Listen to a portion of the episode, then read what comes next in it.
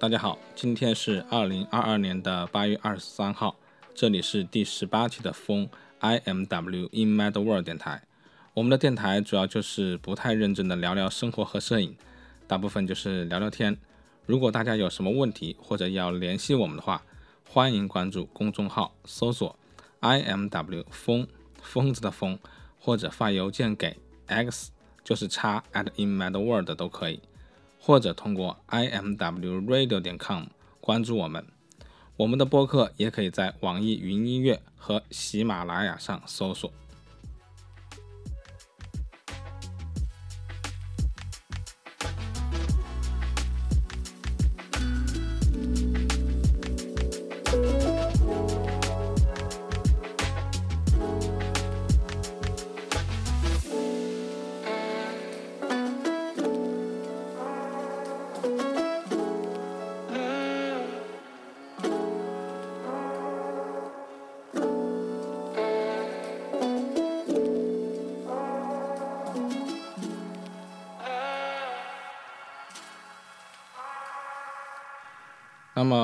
好久没有去做播客了。那么在时隔这么久呢，我也不给自己找什么借口。其实这么长时间不怎么做播客，其实我的 vlog 做的也不是很频繁了。主要就是，当然一方面百分之二十三十的原因就是因为自己工作比较忙，那么剩下百分之七八十的原因就是自己比较懒。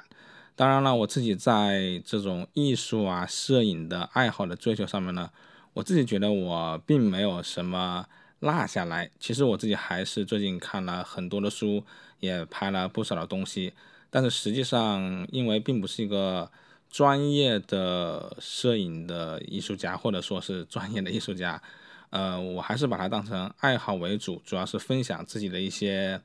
感受，所以其实我自己并不是像一个职业的艺术家那样去把自己的工作主要的方向在艺术上面。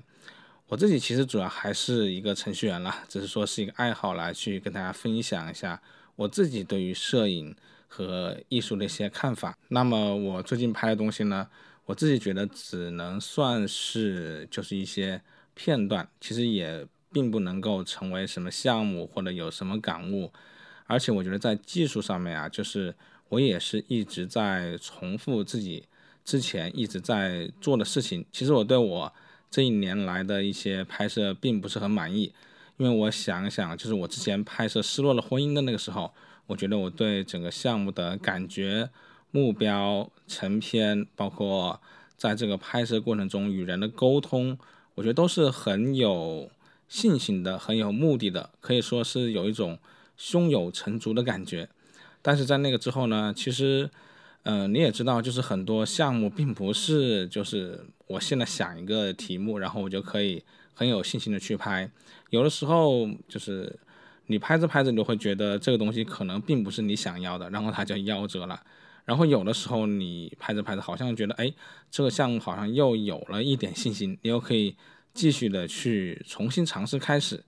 但是最后呢，你又会发现啊，这个事情可能也没有那么容易。当然了，我自己。并不想在摄影这个方面呢有一些就是懒惰或者说钝性，就是我自己还是会在街头中会拿着相机去拍摄，但是还是像我刚才可能已经提到了，就是我现在的拍摄是一种对过去的我自己的重复。一方面呢，我自己也知道这种重复并不是那么的好，但是从另外一方面呢，我也知道这种重复实际上是能够让自己。就是在技术技巧上面不生疏的一种方式，就好比你去参加一个，比如说环法的那种自行车比赛，你不可能平时每天自行车的这样一个这个量都非常的呃大，然后整个的训练都非常的规范，就特别是对于爱好者来说，但是呢，每天去尝试去骑自行车这件事情，可能是必须要做的事情。所以我自己最近的拍摄也不是说我一定要去参加一个什么奖，或者说为了自己的某个项目，为了出一本画册而去奋斗。说实话，在这一方面我还是有点迷茫。呃，但我还是想要就是保持某种技术能力和技术的敏感度，和一种对人和世界的观察的敏感。所以这是我最近在拍摄，但是呃，雷声大雨点小哦，不应该这么说，应该说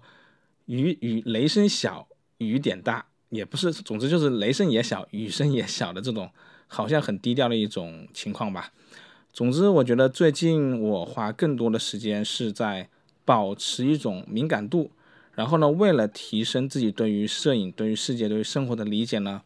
我也去读了很多的书。其实读书是一件很困难的事情，我发现就是，呃，因为你想要了解的更多，这些艺术的书，它其实是环环相扣的。我自己会觉得，如果你想要更好的去理解摄影，其实你是应该不仅仅去理解摄影史。更多的是应该去理解艺术史，因为其实你看很多摄影的一些评价、评判那些文章的时候，他会引经据典，然后那些经典的这些东西呢，它其实是来自更早的一些艺术史方面的东西。如果你对那个也不了解的话，你会发现啊，关于摄影的这些评论真的是非常非常的难读。所以呢，我就顺藤摸瓜。就去开始读一些艺术史的东西。当然，我自己本身也非常喜欢艺术史。我自己之前是学绘画的，不是专业绘画，对吧？这是一个业余绘画。但是呢，训练的方式是很专业的。我是跟应该是这种考美院的这样一种高考班，然后一起画了一段时间，然后结果还可以。虽然我自己并不是很专业的绘画的艺术家，但是对，也是学了一些，然后也是。呃，达到了一种爱好者的水平吧。然后我那个时候也看了很多关于艺术家、艺术史的东西，所以我去看艺术史的书，并不是觉得很困难，只是很多时候并没有特别完全系统的去了解。所以这一次读书呢，我也发现了，就是摄影它其实是跟艺术、跟西方的艺术历史其实也有很大的关系。所以顺藤摸瓜的就往前读了很多东西。所以今天就是在这里去跟大家聊一下我的一些感触啊，特别是你可以说我最近是有一点点闭关的感觉的这种，嗯，怎么说这种摄影方式，这种摄影生活吧。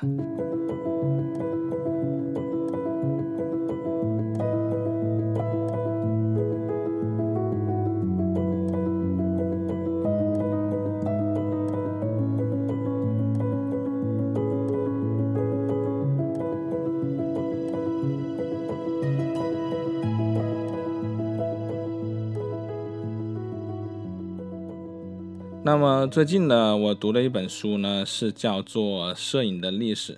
呃，这本书呢是来自流金艺术史系列丛书的一部分。然后这本书其实是相比来说，我觉得会比较晦涩一点，会更像论文类一样的方式去讲解摄影。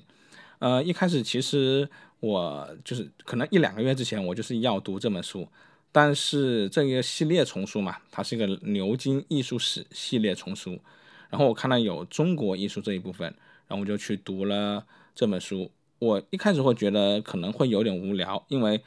呃，摄影的这本书呢，我大概读了百分之十，我觉得太晦涩了，我当时没有读下去。然后我就翻翻其他的书，然后看到了有这个系列里面有一本中国艺术的书，然后读了之后，我觉得哎，还挺有趣的。一开始我自己可能对中国艺术并没有那么感兴趣啊，一方面可能是长期以来的美术教育都跟西方的艺术史有一定的关系。嗯，我在这里不想提政治的事情，但是我觉得这确实是一个事实，因为近现代的艺术都是来自西方的，然后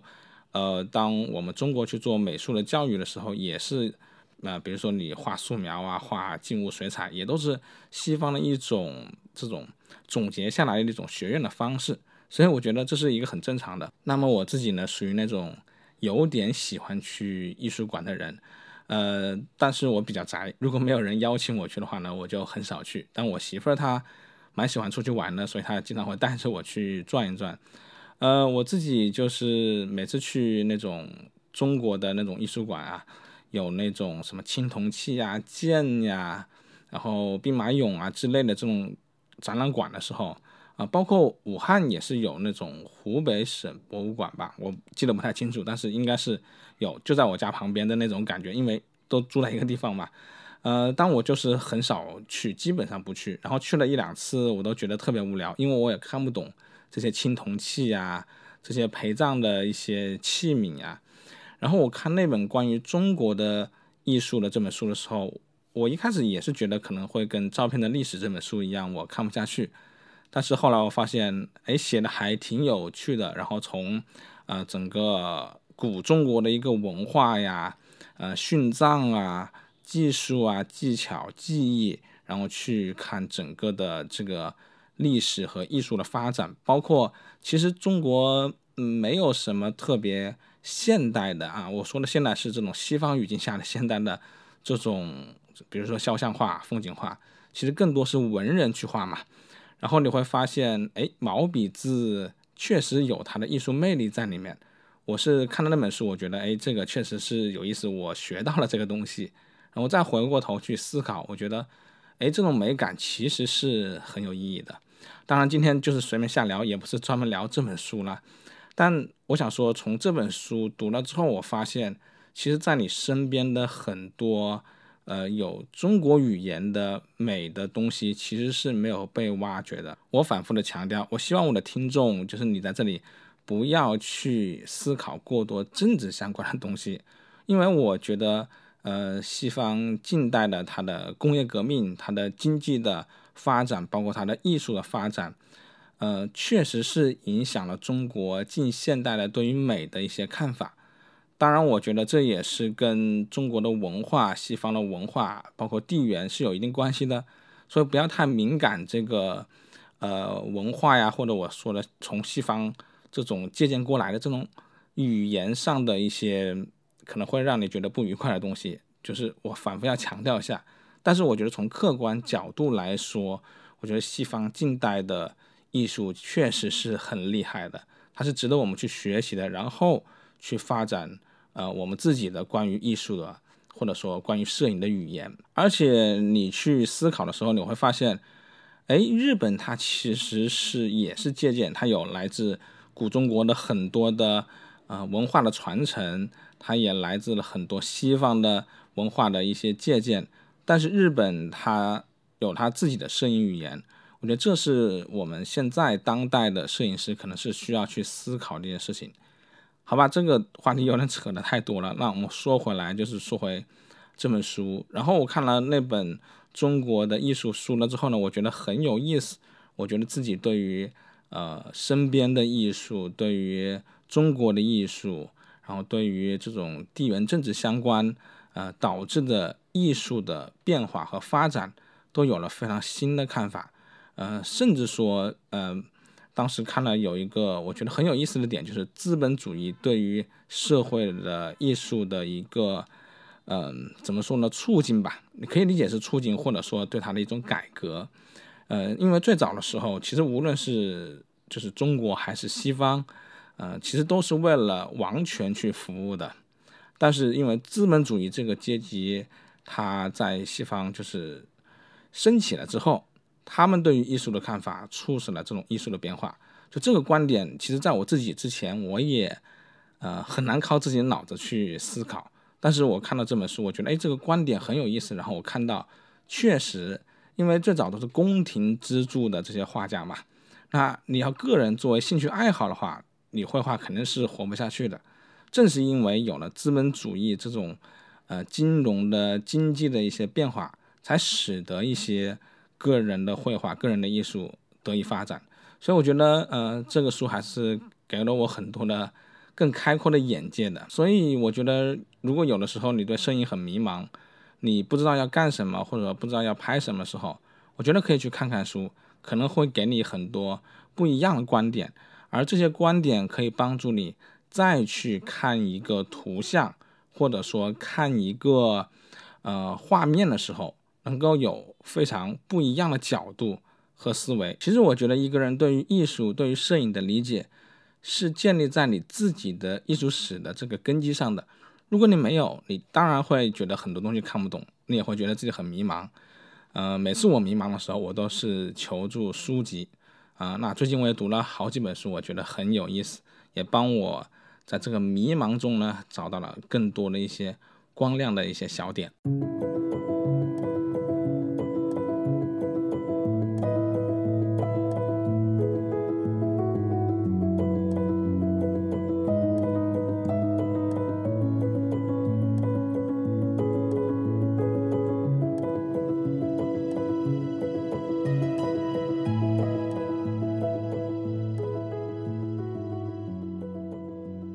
在扯了这么多关于中国的艺术的这本书的一些废话之后呢，我觉得还是稍微回来去聊一下《摄影的历史》这本书。我觉得这本书就像我刚才提到的，我觉得它是比较晦涩的，其实会更像论文呀、呃议论文呀去讲解，而且它的呃整个的翻译，我觉得可能也是因为原文的专有名词，呃晦涩程度也非常多，所以导致我觉得翻译也不是特别的流畅，所以我自己会觉得读的时候会有一点迷惑的感觉，但整体的大方向呢，我觉得还是可以把握的。呃，所以在这里也推荐大家可以去看一看。那我在这里可以给大家去念一些，呃，这里面的我自己的摘录的一些笔记，然后一些我自己的看法。当然，我自己并不能声情并茂的去念这些东西，呃，所以大家就稍微忍受一下，听一下。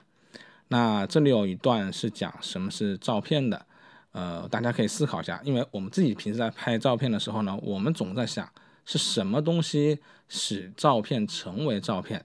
使拍照这件事情呢成为摄影这件事情？所以我觉得，如果对这方面有困惑的话呢，可以去稍微去听一下这段话。当然，我觉得这段话也是有点晦涩。好，那我从这里开始念。从功能上说，照片依赖于它所在的语境，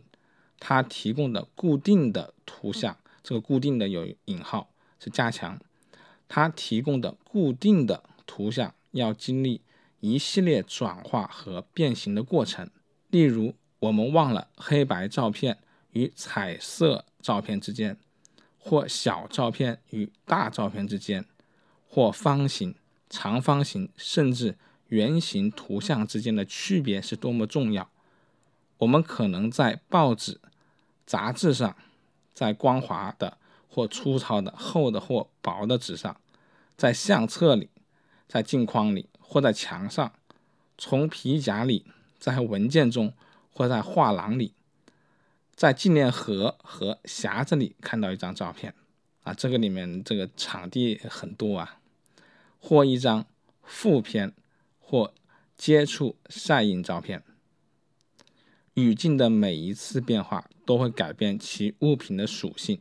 改变其证明和价值的范围，影响我们对其意义和身份的理解。在护照上的标准下有作为正式身份标志的固定功能，然后打个括号，它里面写本身反映了一种复杂的潜在的系列关系。但在一个画廊里的同样形象，相对于它作为个人摄影实践的范例所表达的身份。就会引发完全不同的赞誉。那么这一段我念完了，大家是不是会觉得他 非常的晦涩？对，其实我自己也是觉得非常的晦涩。但是我可以简单去跟大家去聊一下我对他的一些看法，我把它拆开来去说一下。当然我自己只是一个爱好者啊，我不是什么呃摄影评论家或者艺术评论家，我只能说一点自己的个人看法。那么回到前面的句子上面来说啊，他说。从功能上说，照片依赖于它所在的语境。那么这个地方的语境这个词怎么去理解？呃，我相信很多人会觉得很晦涩。那么又前面这个句子又说到照片依赖于它所在的语境，那这个句子在一起呢，又会整体上显得更加的晦涩。那么这个标题说的是什么是照片？然后他解释到，从功能上面来说，照片依赖于它所在的语境。其实语境你换成是场所啊，使用场地啊，会更容易让人理解一点。但是确实啊，艺术方面的一些文章啊、论文呀，它会这个词会更精炼一点。在我觉得，在英文单词啊，可能在一些法文单词里面，这个语境本身的这个词，在他们的语言里可能没有那么多歧义。这是我自己的感觉啊，这是可能是因为中文它其实一个词它能表达的意思很多，所以很容易让人觉得有一种呃复杂的感觉。那么这句话呢，我自己的理解就是，它其实想说明照片是什么东西，它是依赖于它的这样的一个环境的。它中间不是列了很多嘛，黑白的照片、彩色的照片、大的、小的、方的、圆的啊，在相册里面啊，在相框里面或在墙上。它其实都是不一样的表达。所以他在这里，他其实并没有完全的解释，通过一个下定义的方式说什么是照片，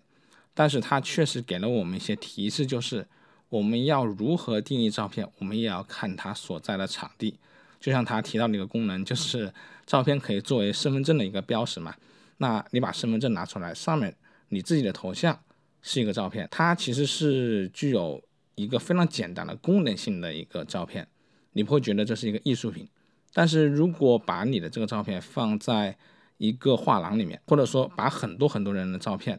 比如说啊好多身份证的这些照片，或者说就身份证的纯的复印的，包括姓名、地址都复印下来，然后放在画廊里面去排列，那么它在这种语境下面，在这种环境下面，它所表达东西就完全不一样了。所以在这一段上面，我觉得很有意思，就是它虽然没有直接的去解释。下定义的方式去说什么是照片，但是它给了我们一些提示，就是如果你想要去定义一个照片，你首先需要去看它所在的语境。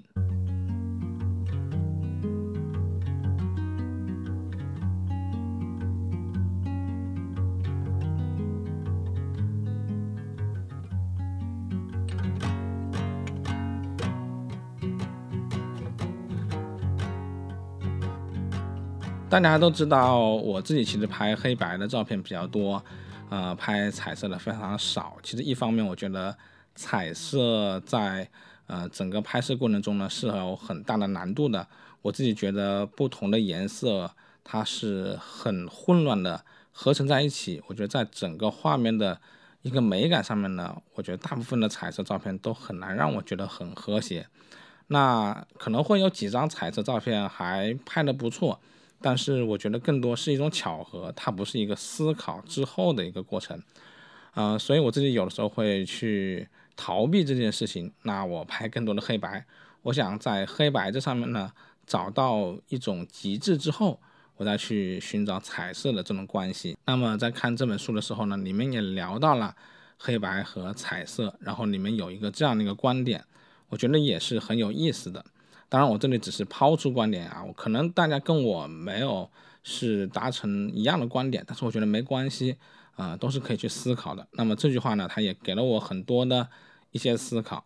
那它里面去讲彩色，他这么说的：，与其说是增加了照片的现实主义，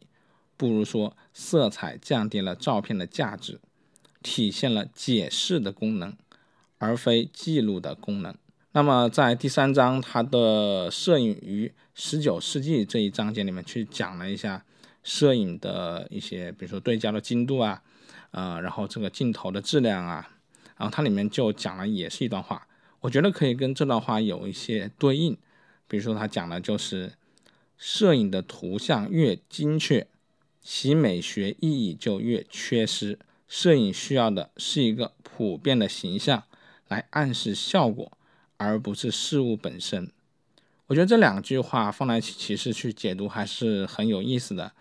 嗯，比如说我为什么拍黑白彩色？当然，某些方面来说，我觉得他是不是给我自己找到了一个逃避的理由？我觉得好像说服我自己了一些。那我可以把我自己对于彩色这种感知力很差这件事情，可以往后先摆一摆。但是从另外一个角度来说呢，确实也给了一些关注锐度。关注虚化、关注像素的一些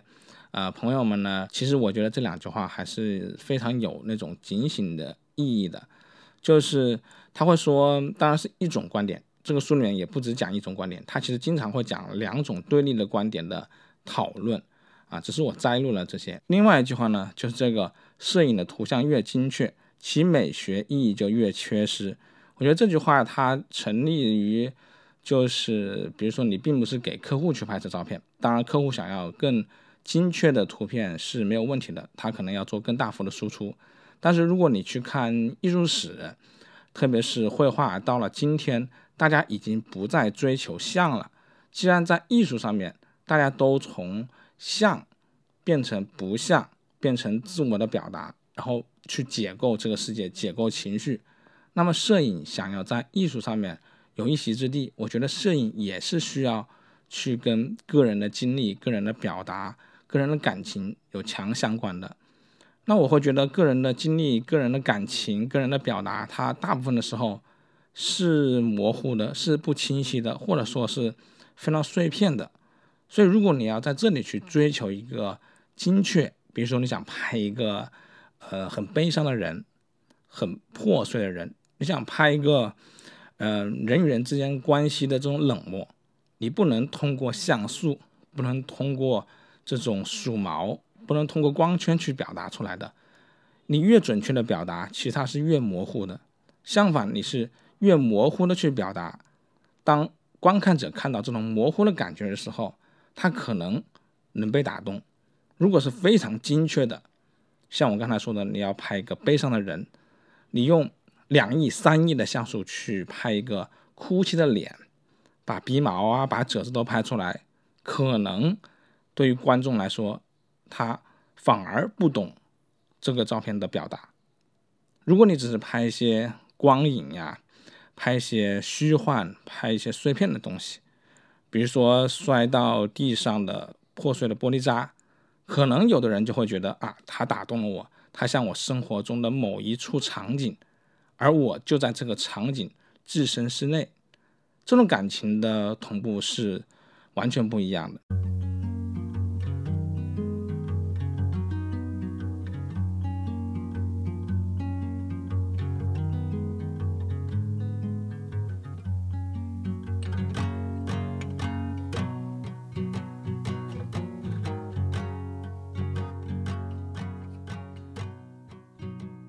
当然，我最近除了读摄影的历史以外，我还读了很多其他方面的书，嗯，比如说一些小说。其实我自己还是很喜欢看小说的，看一些散文。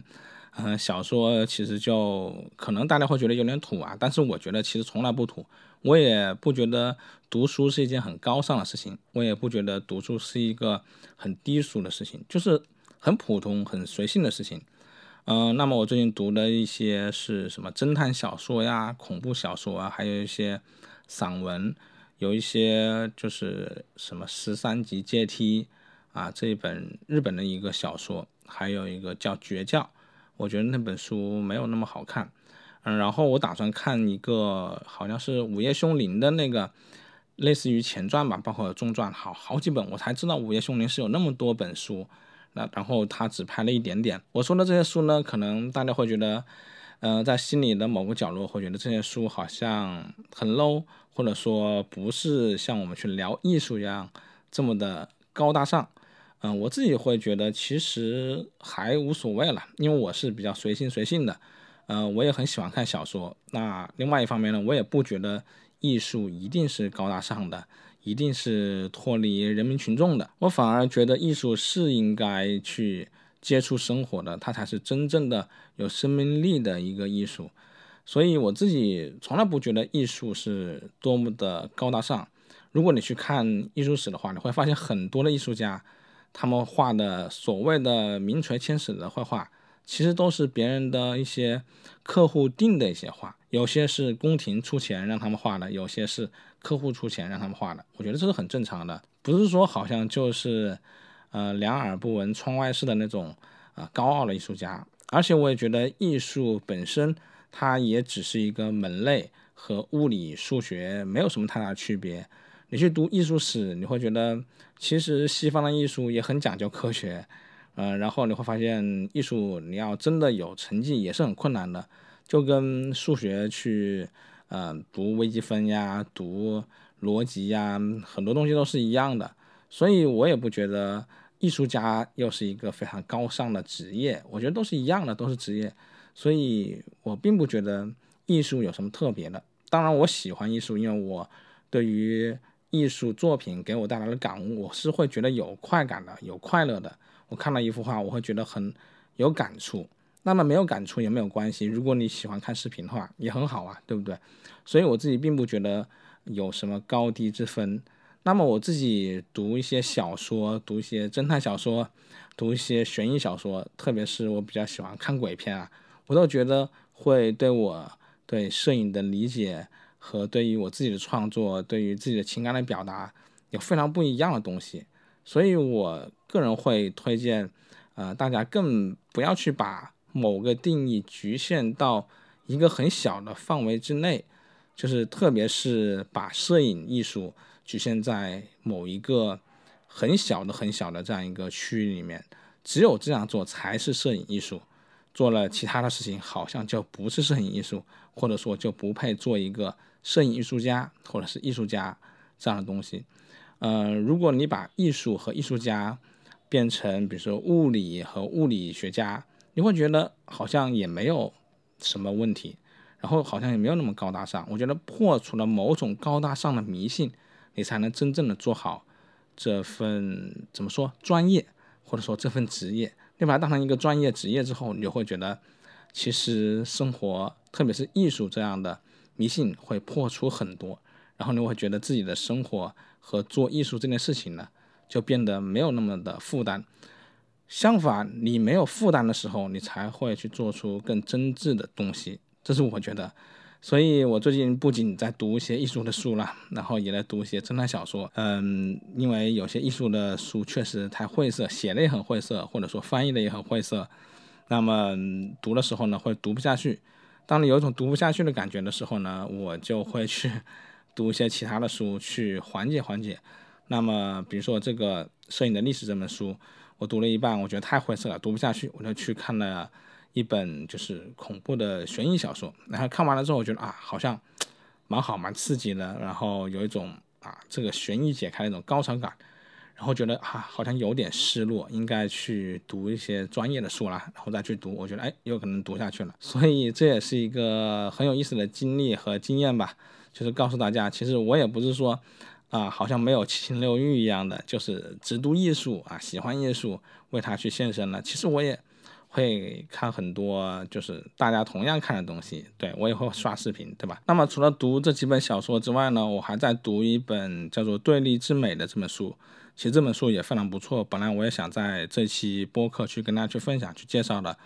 然后我发现其实现在也聊了很多了，那么可以再水一期，在下一期的一个博客里面，我们去聊一聊《对立之美》这本书。我觉得他的这种思路和方法也是很有意思的。当然，如果等不及的朋友们呢？可以去搜一下《对立之美》这本书，它的这种写作思路和对比呢，其实是很有意思的，可以让你在整个艺术史的这样一个枯燥的学习过程中呢，有一种听故事的感觉，然后能够对不同的风格有一些初步的建立。我觉得这本书还是很有意思的一本书啊，所以大家可以去看一看。